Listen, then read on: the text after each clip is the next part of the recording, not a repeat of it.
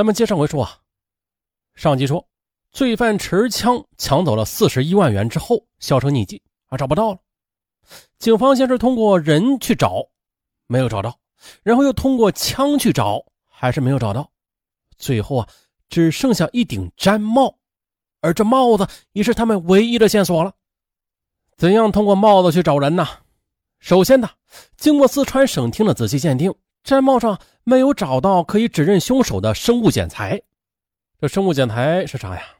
比如说，这帽子上最容易留下的生物检材就是头发了，可是没有找到，没有任何线索。调查进行了一年多，由于案件没有进展，专案组之后也解散了。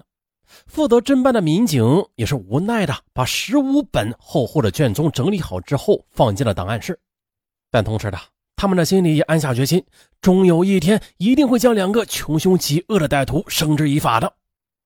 于是，他们妥善的保管了那个唯一的物证——毡帽，希望未来的某一天能够用它来指认凶手。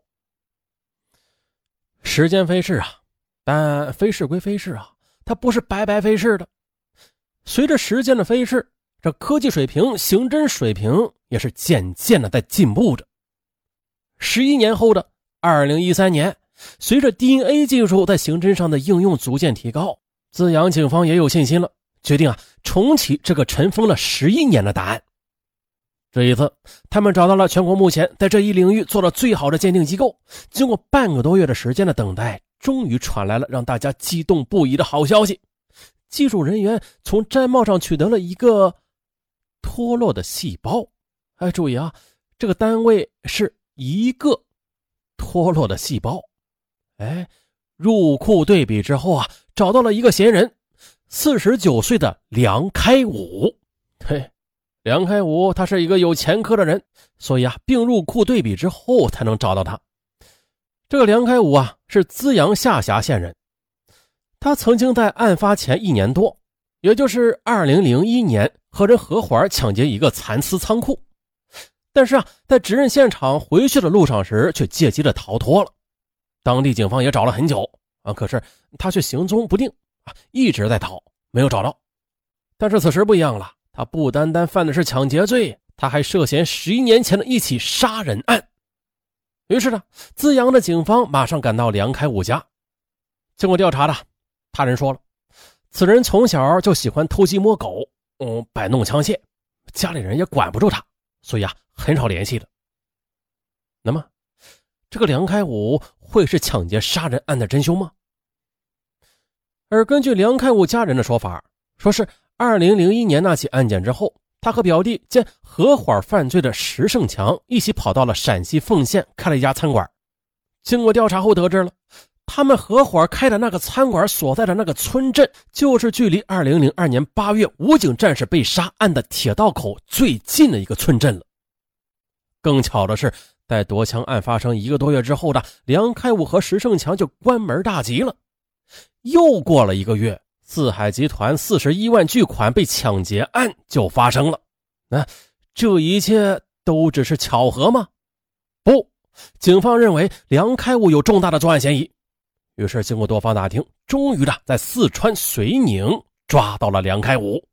可是，经过审讯呢他只承认2001年的那起盗窃案，却矢口否认和四海集团那个案件有关。哎，甭管怎么审问，就是不承认。啊，他可能认为这警方啊没有证据，你没有证据就无法定罪。不过的，不承认其实也没有用的。警方在他手机里发现了大量的他拍摄的自制手枪的照片，又问他呀，在十一年前他的那顶毡帽为何会出现在四海集团抢劫杀人案现场一公里之内呢？这，他回答不上来了，无法自圆其说。啊，可能他自己也没有想到吧。当年抢劫作案之后啊，仓皇逃脱之中。啊，慌不择路的时候，不小心把帽子丢失了。结果就是因为这顶帽子，在十一年之后，怎么说呀？被帽子给揪了出来。最终，他交代，他家门前的树下埋着几把自制手枪。注意了啊，当年武警战士曹建强就是被自制手枪打死的。可是，被抢的冲锋枪哪去了？在这些被挖出来的自制手枪中，没有发现冲锋枪的影子呀。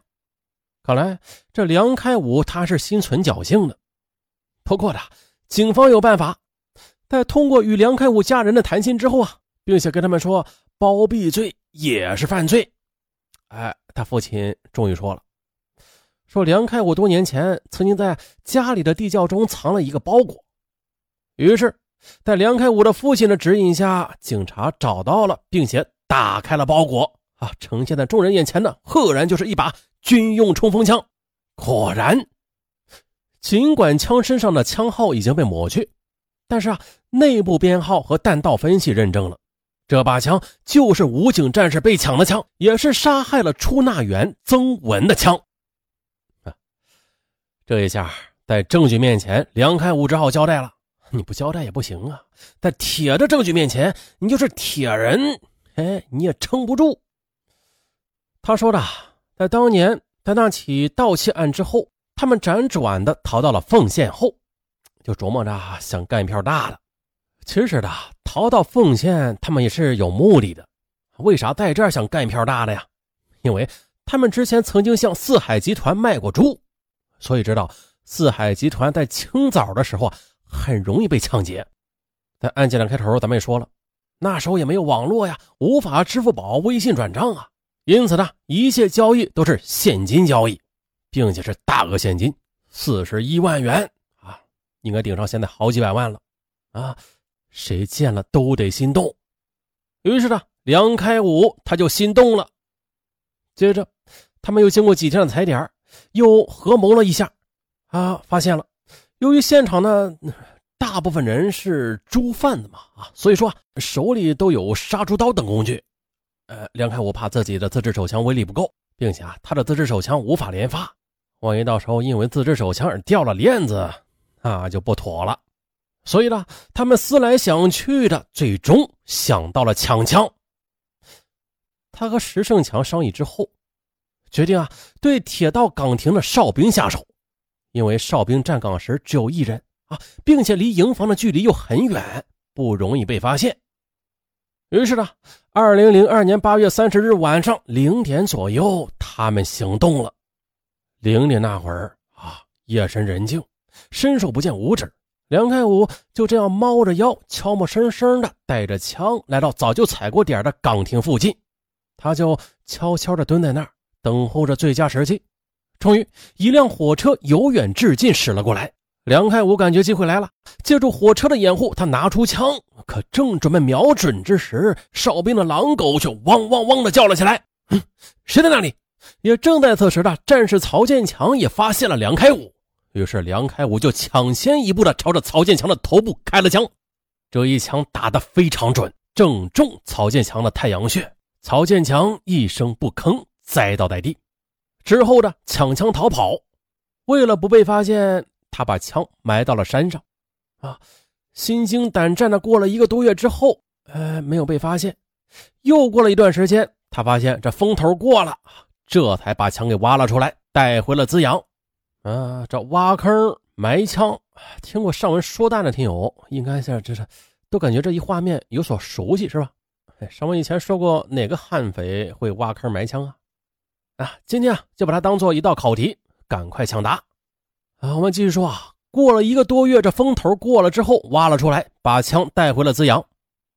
到了十二月一日清晨的，他假扮猪贩子混进了四海集团的厂区，埋伏起来，然后等候机会实施了抢劫杀人计划。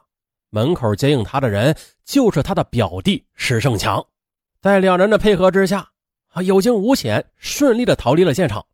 可是啊，谁也没曾想。在经过铁路路口时，由于颠簸，他的帽子被颠掉了。可是因为急于逃窜，没有来得及下车捡。由此呢，在冥冥之中自有天意的，在十一年后的他竟然被自己的帽子给揪了出来。不过也多亏了是警方这十一多年来的精心保管啊，一个藏在帽子里的细胞，最终是锁定了真凶。还是前面那句话。如果凶手作案时没有将帽子掉在现场，那这将是一起典型的完美犯罪了。而警方呢，啊，有先见之明的将帽子保存了十一年，最终呢，在帽子上找到了一个脱落的细胞。哎，再后来呢，又出现了 DNA 检测，最终通过 DNA 对比锁定真凶。啊，这一点警方做的棒，为警方点赞。今天呢，就以此案威慑想要犯罪的一些人，悬崖勒马。因为啊，当今社会科技发达，刑侦手段那是你想象不到的牛掰啊！如果你犯罪现场留下的任何蛛丝马迹，包括一个小小的细胞，细胞啊啊，都能逮着你。好了，今天就到这儿，咱们下期再见，拜拜。